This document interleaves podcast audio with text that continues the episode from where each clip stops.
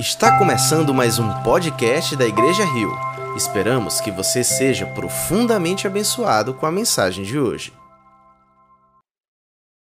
Vamos ter outro tempo de oração? Fecha os teus olhos aí onde você, onde você está, curva a tua cabeça. Vamos orar juntos. Senhor, obrigado por esse momento, obrigado por Tu estás aqui conosco, obrigado porque confiamos na tua palavra. Obrigado porque sabemos que o teu espírito está em nosso meio. E é isso que nos faz descansar na certeza de que esse ajuntamento não é apenas uma agenda, uma data marcada na semana, mas é uma reunião que transcende aquilo que podemos ver com os nossos olhos. Tu estás aqui, e eu sei que tu, que tu estás fazendo algo em nosso meio, eu sei que nós não sairemos por essas portas da mesma maneira que entramos, porque o teu poder, a tua graça, o teu evangelho é poder de Deus para salvar, para libertar, para curar. Eu creio que está acontecendo nesse momento aqui cura, libertação, salvação. Eu sei que tu estás aqui, então, Senhor, eu te peço que o Senhor nos conduza, assim como o Senhor já está nos conduzindo até esse momento. Que o teu nome seja glorificado, pois é isso que importa. É o que eu te peço no nome de Jesus. E a igreja diz: Amém. Amém. Boa noite, igreja. Que a graça e a paz do nosso Senhor Jesus Cristo esteja com todos, todos nós hoje e para todos sempre. Amém. Deixa eu só corrigir, corrigir uma informação aqui é que o crepe, o encontro de crepes das mulheres, vai ser no dia 18 às 19 horas, tá? Dia 18, uma sexta-feira, às 19 horas, só corrigindo. Estou muito feliz em poder estar aqui com vocês nessa quarta-feira, em mais um culto de oração, e eu confesso que eu amo os cultos de oração. São momentos que a gente se edifica e a gente pode também exercer a maior ferramenta que Deus nos deu, que é a oração.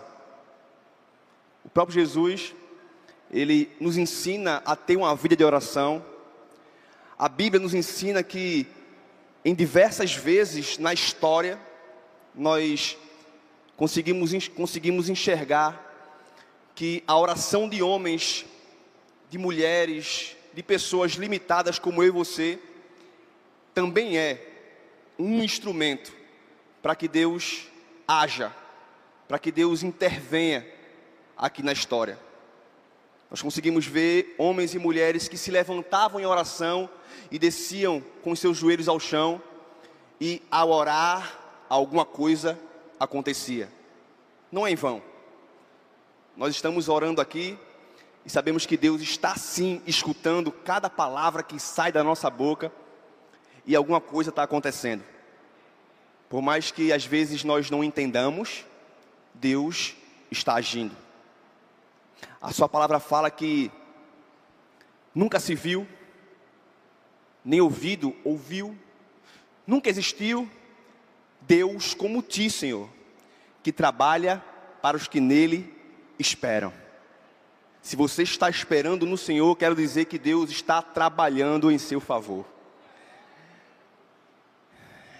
Antes de eu começar o sermão, eu não podia começar esse sermão antes de falar algumas coisas. E, por favor, eu não queria estragar a noite de vocês. Mas eu preciso fazer uma afirmação aqui. Sinceramente, há algo de errado com a nossa espécie há algo de muito errado, não de errado, de muito errado com a nossa espécie. E eu não falo isso com dúvida do que deve ser, pelo contrário, a Bíblia me diz o que é que há de errado com a nossa espécie, com a espécie humana, nós, homens, mulheres, existe algo de errado com a nossa espécie. E não precisa de muito para a gente conseguir perceber isso. É só olhar para o mundo. Liga a TV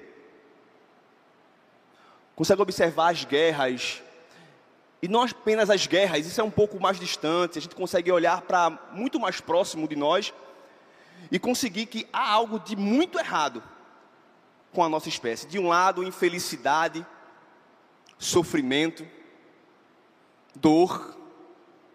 Do outro lado, iniquidade, pecado, maldade. Uma coisa é certa: a condição humana é trágica. Nós somos uma tragédia construída por nós mesmos. E podemos pensar nessa tragédia em dois pontos de vista. O primeiro ponto de vista é o ponto metafísico. Todos nós temos uma vida dura, curta e incerta. É zero a possibilidade, é zero a possibilidade de todos nós que estamos aqui nesse lugar morremos de velhice.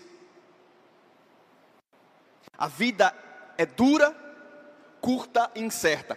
Jonathan Edwards, um teólogo, pregador americano do século XVIII, em um dos seus sermões mais famosos, ele fala sobre o tempo. E é lindo demais ver ele destrinchar esse sermão. E ele faz algumas afirmações acerca do tempo que deve ser muito importante para nós. Primeiro, ele fala que o tempo é um bem precioso. Ele afirma que nossa felicidade nessa vida e na eternidade depende do uso do nosso tempo. O tempo é um bem precioso. Outra afirmação que ele faz acerca do tempo é que o tempo é um bem que nós temos em pouca quantidade. Ele fala que o tempo é um bem escasso. A vida passa num estalar dos dedos e os mais antigos podem me confirmar isso. Se o tempo é um bem precioso, a segunda coisa que ele fala é que o tempo é um bem escasso. E outra afirmação que ele faz acerca do tempo é que o tempo é um bem precioso, o tempo é um bem escasso, e nós não sabemos quanto tempo temos. Talvez eu possa acabar de pregar, descer desse púlpito, subir na minha moto e ao atravessar a pista, um caminhão vir em alta velocidade, me atropelar e amanhã vocês estarão no meu velório. Nós não sabemos quanto tempo vamos durar. Olha para as guerras, crianças morrendo, pessoas morrendo todo o tempo, tragédias acontecendo, e o tempo é isso. Nós somos uma tragédia ambulante porque nós somos metafisicamente limitados. Nós somos um sopro entre a maternidade e o cemitério. Nós somos um piscar de olhos entre o berço e o caixão. E deve ser por isso que Jesus fala, quando diz: louco, essa noite te pedirão a tua alma e o que tens preparado, para quem será? Nós não conseguimos dar conta disso. E nesse curto espaço de tempo ainda existe um fator que nos faz ficar como formigas tontas batendo cabeça, porque dentro de nós, dentro de todos nós, existe um vazio, é um senso de religiosidade que está em nós como uma sede ou uma fome de algo que nada, dinheiro, riquezas, sexo, empregos, nada é capaz de preencher. E isso nos faz lembrar o que Jesus disse para o diabo ao ser tentado, quando ele diz que não só de pão viverá o homem, mas de toda palavra que sai da boca de Deus. Agostinho, em uma de suas citações nas suas confissões, ele diz: Tu me criaste para ti. E o nosso coração só encontra descanso quando descansa em ti. Nada será capaz de preencher esse vazio que há dentro de nós, seres limitados e que vivemos pouco. Homens sem a luz do Evangelho, que não creem em Deus, ou então creem em Deus sem a luz do Evangelho, irão viver loucamente em busca de satisfação, quando na realidade o homem só pode ser satisfeito em Deus. Isso me faz lembrar também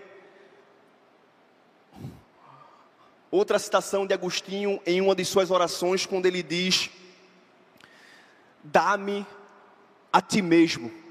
Isso é lindo pois sem ti, ainda que me deste tudo o que criaste, os meus desejos não seriam satisfeitos. Nós precisamos pensar na vida, mas pensar na vida sem a luz do Evangelho é desesperador. Pensar na vida à luz de uma doutrina humana que nos coloca como centro da nossa capacidade de resolver as grandes questões filosóficas é angustiante. À luz de nós mesmos, nós somos um caso sem solução. E além desse ponto de vista metafísico, que para nós é trágico, existe o ponto de vista, ponto de vista moral nós somos moralmente falidos. Além de viver pouco, de, de viver uma vida incerta, nós somos egoístas, maus, e é por isso que nós passamos por cima dos outros e mentimos.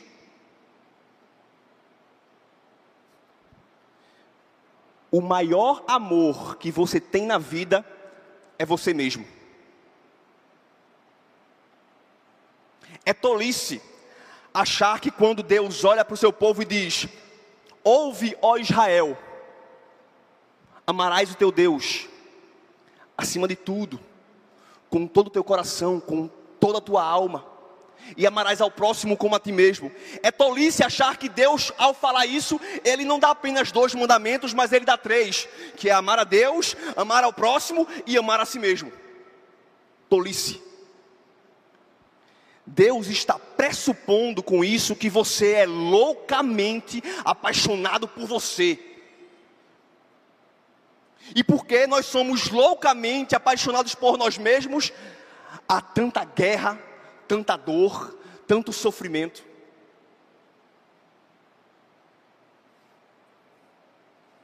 Nós somos moralmente falidos.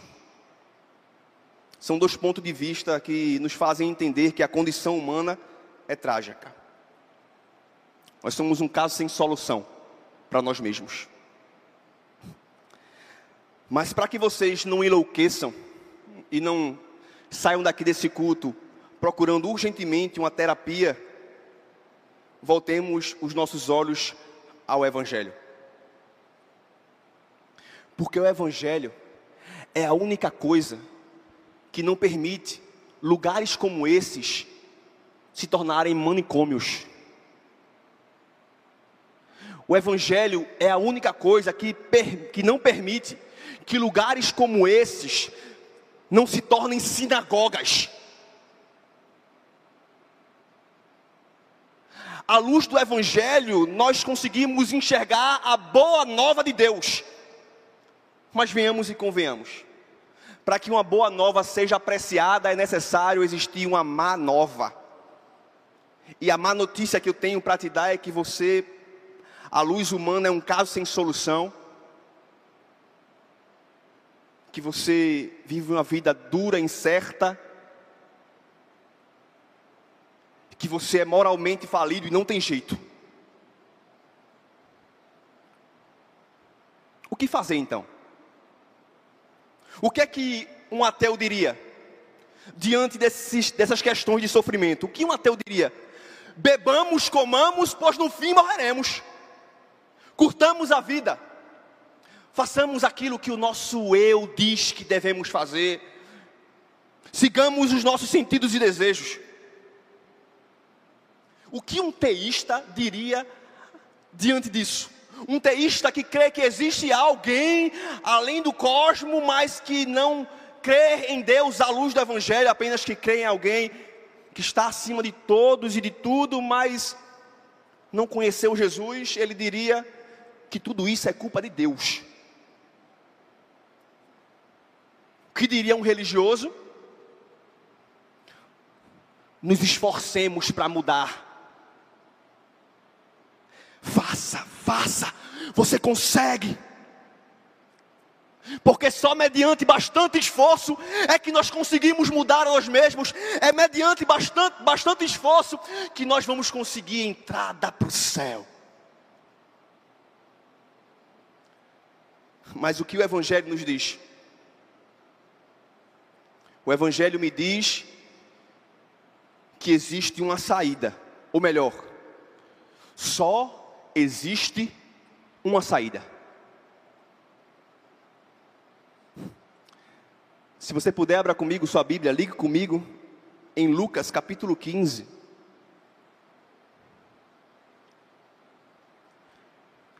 A partir do versículo 11.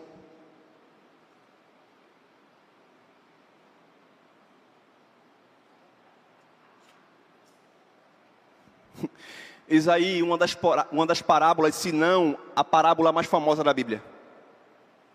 A famosa parábola do filho pródigo.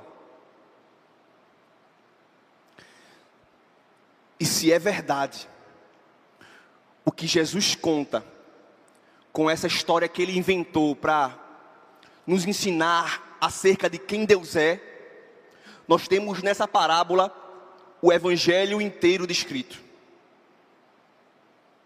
Eis aqui o próprio Jesus falando verdades. Se você crê que a Bíblia de Deus, que a Bíblia é a palavra de Deus, nós cremos que aqui Jesus está abrindo a boca para proferir verdades acerca de Deus. E aqui está um texto, eu acho que um dos textos que eu mais escutei pregações acerca de. Já escutei inúmeras pregações acerca do filho pródigo, mas esse texto não fala do homem. Jesus não estava querendo ensinar o homem como ele tem que fazer para conquistar o amor do Pai. Jesus não estava colocando o homem no centro, por isso que eu acho que essa, esse título, o Filho Pródigo, nos coloca com os olhos diante do filho, mas o ator principal, o personagem principal dessa parábola é o pai. O texto tem como centro a beleza de Deus e como é a relação do Criador com a criatura, com a criatura. É a teologia do amor constrangedor. Essa teologia do amor constrangedor que tem o poder de banir a nossa relação com Deus mediante o medo. A gente poderia expor várias informações acerca desse texto, que é rico em revelação mas eu quero me deter a graça que se destaca no caráter de Deus, que é de beleza incomparável. Lucas 15, 11 fala: Jesus continuou. Jesus está contando algumas parábolas, ou então três parábolas em uma, e o que desemboca essa esse falatório de Jesus é um questionamento. O que desemboca e faz com que Jesus conte essas parábolas é um questionamento de religiosos acerca de quem é esse homem que anda e come com pecadores. Esse homem se diz profeta e anda e come com pecadores. Mediante esse questionamento, Jesus começa a contar algumas coisas Ele conta a parábola das cem ovelhas, ele conta o da dracma perdida e ele continua contando esse, essa e fala, e Jesus continuou. Um homem tinha dois filhos. O mais novo disse ao seu pai: Pai, quero a minha parte da herança. Assim, ele repartiu sua propriedade entre eles. Não muito tempo depois, o filho mais novo reuniu tudo o que tinha e foi para uma região distante. E lá desperdiçou os seus bens vivendo irresponsavelmente. Essa primeira parte eu podia intitular A Miséria Humana. Esse filho mais novo representa a humanidade.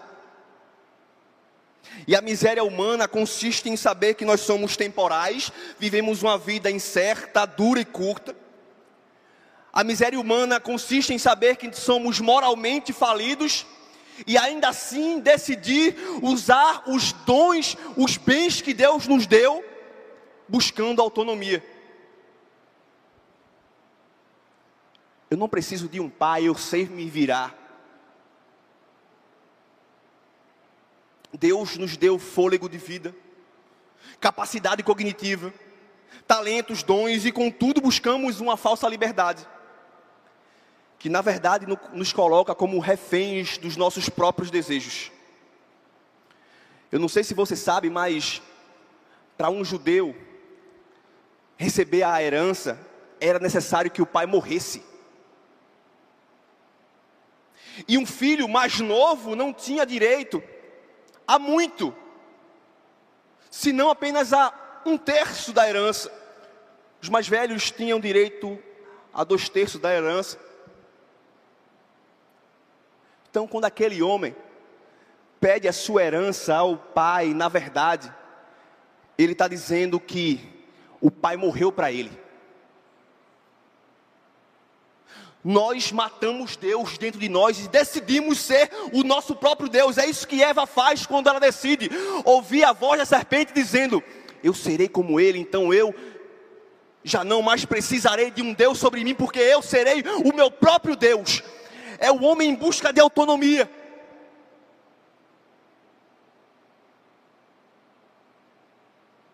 Nós decidimos resolver a nossa questão à luz do nosso próprio entendimento. Aquele filho matou o pai e dentro de si resolveu viver como órfão. Somos nós. Versículo 14, ele continua dizendo: Depois de ter gastado tudo,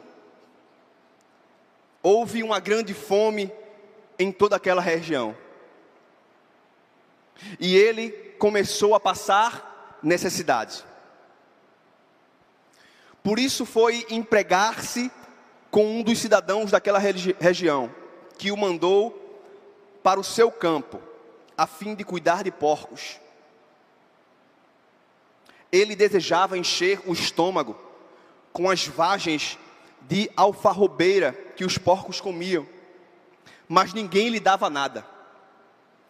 Caindo em si, ele disse: Quantos empregados meu pai tem comida de sobra, e eu aqui morrendo de fome.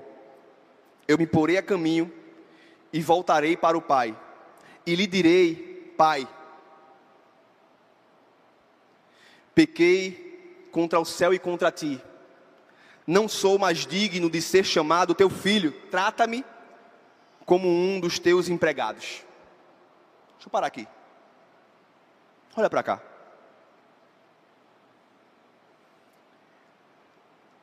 Essa segunda parte relata algo que acontece dentro daquele homem,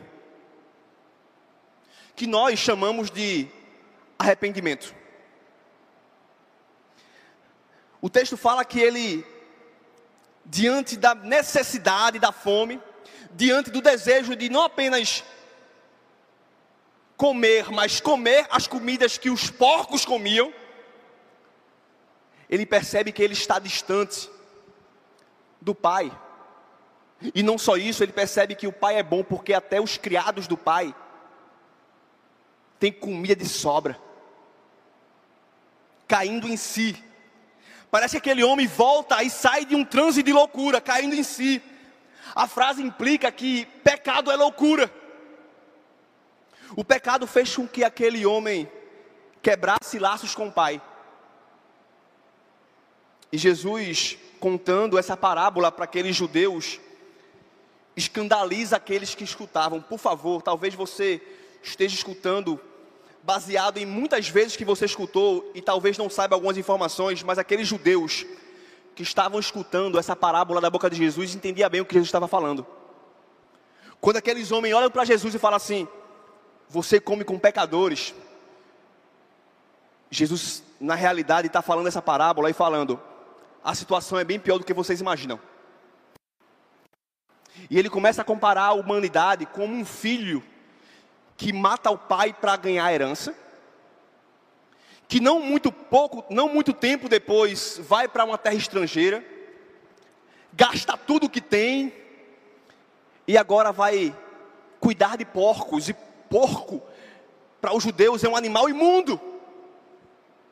Se parasse aqui, já estaria escandalizando demais os judeus, mas Jesus continua dizendo que aquele homem não apenas cuidava de porcos, mas ele se coloca semelhante aos porcos, porque ele deseja comer a comida dos porcos.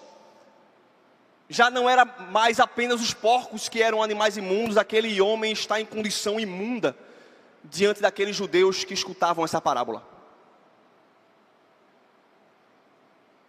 É, eu como com pecadores, bebo com pecadores, mas é bem pior do que vocês possam imaginar.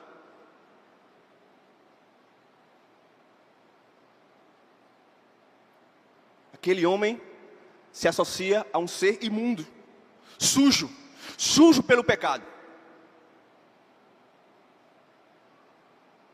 E uma de muitas questões a respeito do pecado é sobre o fato de Deus saber que Adão e Eva iam pecar e não ter intervido. Por quê? Porque Deus, sabendo que Adão e Eva iriam pecar, permitiu que isso acontecesse. Porque o pai, sabendo que o filho ia gastar tudo que tinha, porque o pai, sabendo que aquele filho ia se desgraçar no pecado, ainda assim, sem ter a obrigação de assim fazer, decidiu lhe dar a herança. Muito é dito a respeito disso mas eu me apego a algumas informações, e a primeira afirmação é que Deus não é autor do pecado, nem do sofrimento. Deus não é o autor do pecado, Deus não é o autor do sofrimento, mas Deus pode usar qualquer coisa para fazer com que os seus sejam alcançados pela graça. Adão e Eva pecaram, os nossos pais. Mas Deus fez com que esse evento fosse uma porta para nós sabermos que Deus é capaz de amar aqueles que não são dignos do seu amor.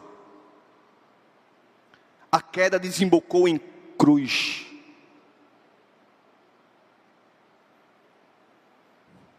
Aquele homem, diante daquela situação deplorável, se arrepende.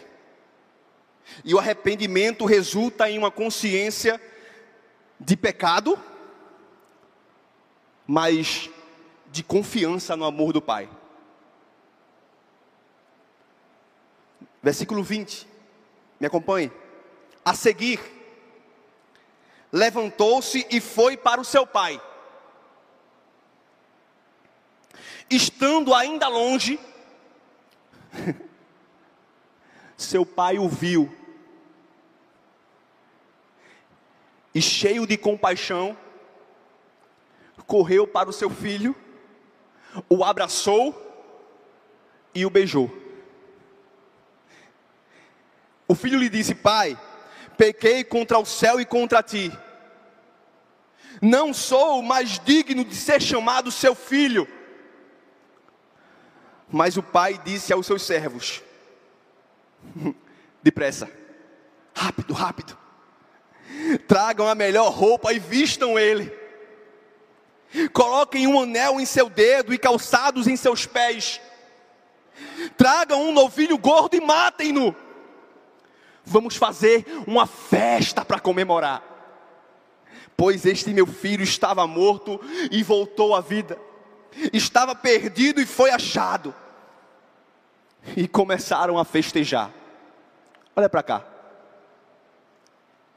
Se é verdade o que Jesus quer falar acerca de Deus, através dessa parábola, Jesus nos revela um Pai que é predisposto ao perdão.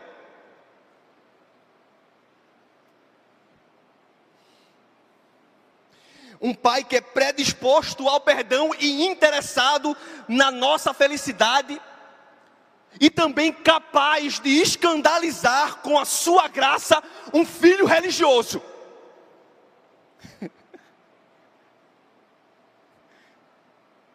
O pai sabia. O pai se antecipa. O filho vem, ele olha para o filho e não espera o filho falar, dizer eu estou arrependido. Ele corre e tasca ali um beijo na face. Dá um abraço apertado.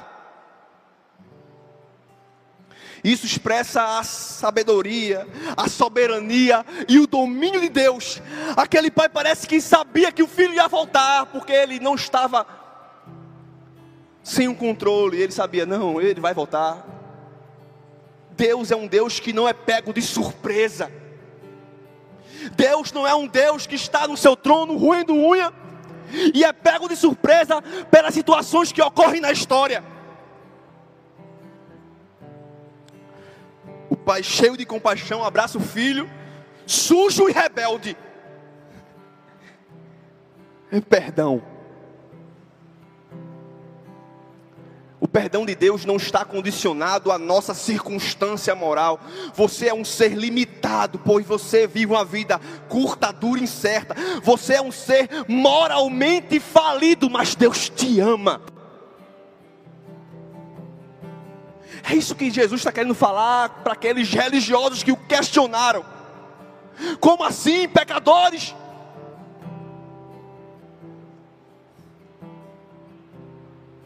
Vai me acompanhando aí, versículo 25.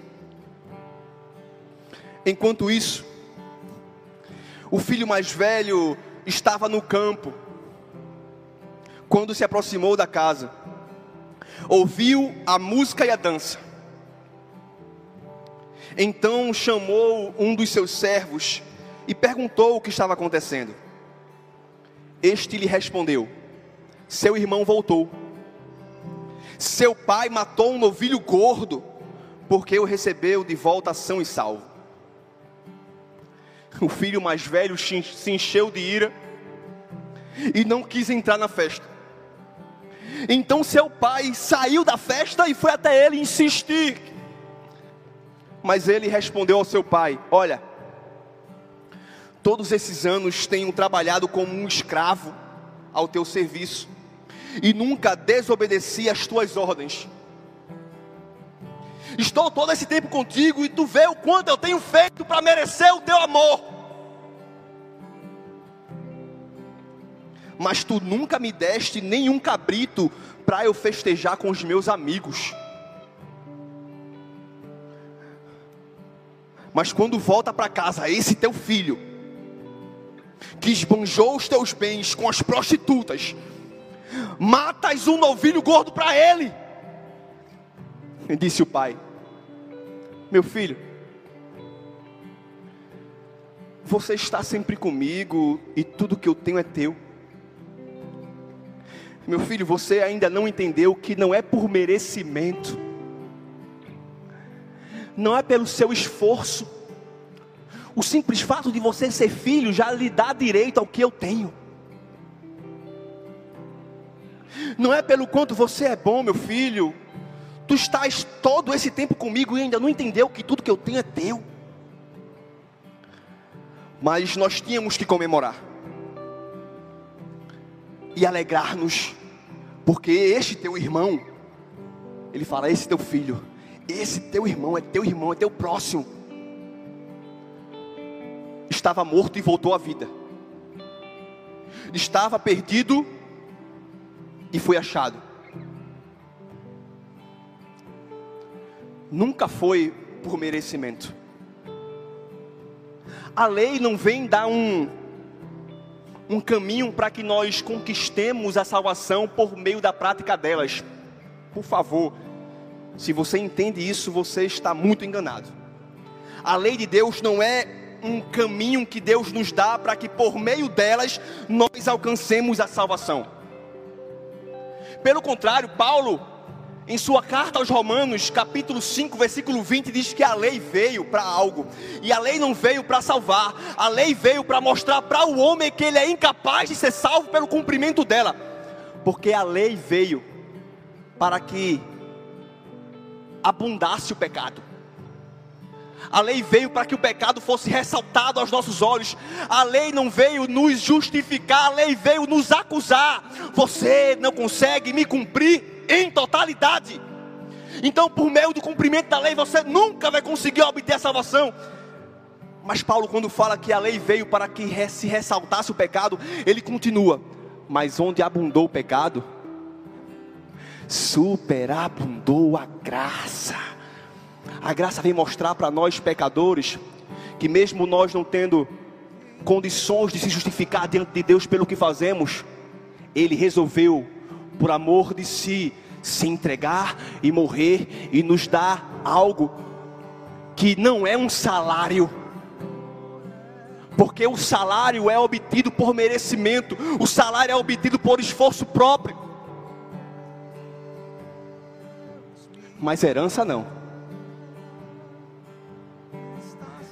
Herança é um direito para todo aquele que é filho. O salário nós obtemos pelo esforço. Herança nós temos por direito. E nós não temos direito porque merecemos, mas esse direito de sermos chamados filhos e de alcançarmos a herança em Deus foi alcançado por Jesus na cruz. Quando ele morre naquela cruz, ele está dizendo: Eu estou pagando o preço para que tudo que é meu, na condição de filho, também seja deles.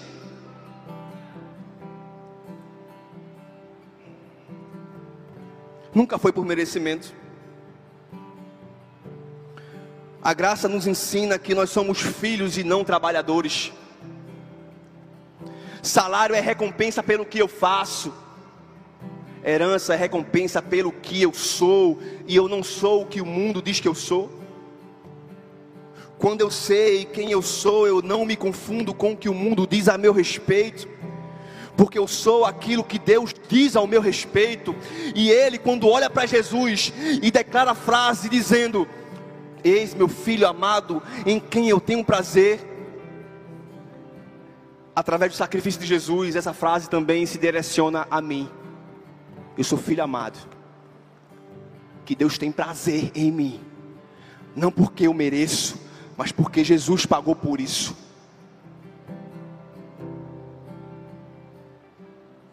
O filho que ficou enquanto o outro se rebelou, não suportou a ideia do mais novo estar dentro da festa. É interessante, porque parece que o filho mais velho está olhando para a festa acontecendo, e parece que ele olha para o filho mais novo, na maior cara de pau, desfrutando do banquete da graça não confiando nele mesmo, mas sabendo meu pai é bom e por isso que eu posso com confiança e com segurança desfrutar da mesa que está posta diante de mim. Enquanto um filho está com raiva lá fora porque acha que merece mais do que o outro, o pecador sujo que recebeu vestes novas está lá dentro na maior cara de pau, desfrutando a graça. Eu não mereço, mas meu pai é bom.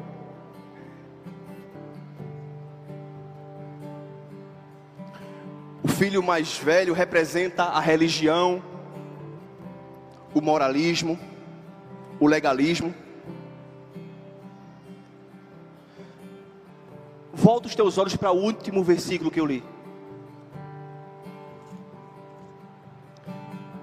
Mas nós tínhamos que celebrar a volta desse teu irmão e alegrar-nos porque ele estava morto e voltou à vida. Estava perdido e foi achado. Não foi você que achou a Deus. Você foi achado por Ele. Estava morto e reviveu. Um morto não consegue se ressuscitar. Efésios 2:1. E aqui eu finalizo. Diz: Vocês estavam mortos em suas transgressões e pecados, nos quais costumavam viver quando seguiam a presente ordem desse mundo e o príncipe do poder do ar. O espírito que agora está atuando nos que vivem na desobediência. Anteriormente, todos nós vivíamos entre eles, satisfazendo as vontades da carne, gastando a nossa herança, seguindo os seus desejos e pensamentos como os outros, éramos por natureza merecedores da ira. Todavia, Deus que é rico em misericórdia, pelo grande amor que nos amou, deu-nos vida juntamente com Cristo, quando ainda estávamos mortos em transgressões, pela graça sois salvos. É por isso que eu coloquei o título dessa mensagem: A Escandalosa Graça. Essa doutrina que nos faz se achegar a Deus sem medo. Essa mesma doutrina que nos faz nos achegar a Deus sem medo, não nos dá a liberdade, ou melhor, a libertinagem de viver como queremos, porque entendendo isso, nós somos constrangidos a viver uma vida de gratidão àquele que nos deu a Ele mesmo, sem merecer. Procure qualquer religião, inclusive a evangélica, nós vamos ver homens e mulheres presunçosos, com as mãos cheias de sacrifícios e obras, indo em direção à divindade, a fim de receber uma recompensa, achando que é por meio dos seus sacrifícios que ele vai conseguir barganhar com Deus. Toda e qualquer religião, você vai ver esse quadro falido. Mas o Evangelho é o único que nos apresenta um Deus que é o próprio ofertante e a própria oferta.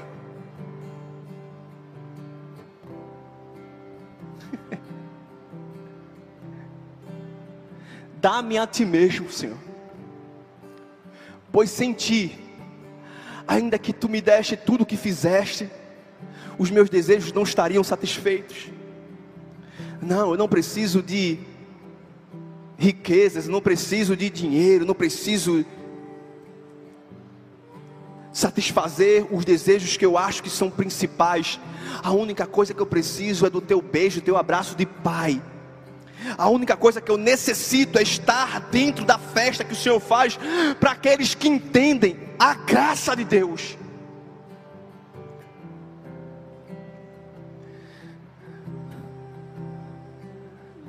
A parábola do filho pródigo. Não fala do, não fala do filho pródigo, fala do Deus que perdoa filhos pródigos fala de Deus, de um pai que ama filhos pródigos. Fala de um Deus que sempre está disposto a perdoar. Fala de um Deus que sempre está na porta da casa, disposto a correr em nossa direção, beijar a nossa face, nos abraçar e dizer: tem festa para você, tem anel para o seu dedo, tem roupa para você, tem sandália para os teus pés. E esse mesmo Deus que ama filhos pródigos também ama filhos religiosos, porque ele poderia decidir deixar aquele filho mais velho fora da festa, mas ele se, presso, se pre, dispôs a sair da festa e em direção ao filho falar: Você também é importante, você precisa entender que não é por merecimento, vem para a festa também desfrutar do banquete. É a esse Deus que eu sirvo. Não é um Deus sádico que tem prazer no sofrimento dos seus filhos.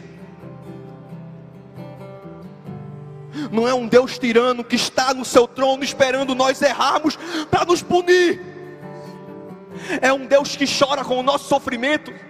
E Jesus é a revelação de quem Deus é. Em Jesus está corporalmente toda a plenitude de Deus. E mesmo sabendo que Ele iria ressuscitar Lázaro, Ele decidiu chorar e se compadecer, porque na mesma medida que Jesus é poderoso, Jesus é misericordioso e compassivo. Quero convidar você a ficar de pé nessa hora.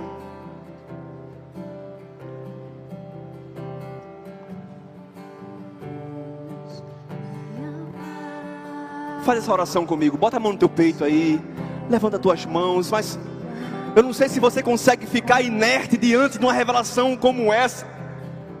Eu não sei se você consegue ficar a par desse sentimento que nos constrange. Porque o Evangelho é poder de Deus. O escândalo, o escândalo do Evangelho é capaz de alcançar todos nós. O Evangelho é escândalo, é pedra de tropeço para aqueles que perecem mas para aqueles que são salvos é poder de Deus. Esse evangelho que escandaliza, ah, mas não existe mais, Deus nos ama e pronto. Não, mas eu tenho que fazer, eu tenho, não, Deus te ama e pronto. Feche os teus olhos, Senhor, obrigado. Obrigado por tamanha graça, obrigado por tamanho amor. Obrigado porque nós temos essa revelação diante de nós. Não é sobre o filho pródigo, é sobre o Deus que nos ama. É sobre um pai que não está preocupado em se contaminar, porque ele não se contamina. É um pai que nos revela que ele veio sim chamar pecadores ao arrependimento. Ele não veio para os que estão sãos, para os que não precisam de cura, ou pelo menos acham que não precisa de cura. Ele veio para, os que estão doentes. Jesus só ama um tipo de pessoa. Jesus só ama os que não merecem, por isso todos nós não merecemos, Pai. Obrigado porque o Senhor nos ama desse tamanho um amor que é impossível, é indescritível, é impossível citar. Nem que eu passasse toda noite falando do teu amor aqui, seria impossível encaixotar ou limitar. O Senhor nos ama e pronto. Esse é o escândalo da graça. O Senhor nos ama e pronto. Esse é o escândalo da graça. Não existe mais. O Senhor nos ama e pronto, todavia, Deus que nos ama, Deus que é misericordioso, Deus deu-nos vida, Ele deu, Ele se deu vida juntamente com Cristo, pela graça sois salvos. Que o Senhor arrebate nosso coração nessa noite, Senhor. Que o Senhor nos tome por inteiro. Que o Senhor faça com que a nossa consciência entenda tamanho amor. Em nome de Jesus, Pai, obrigado por essa noite. Obrigado por tua palavra. Obrigado porque tu se revela a nós.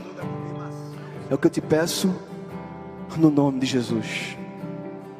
Amém.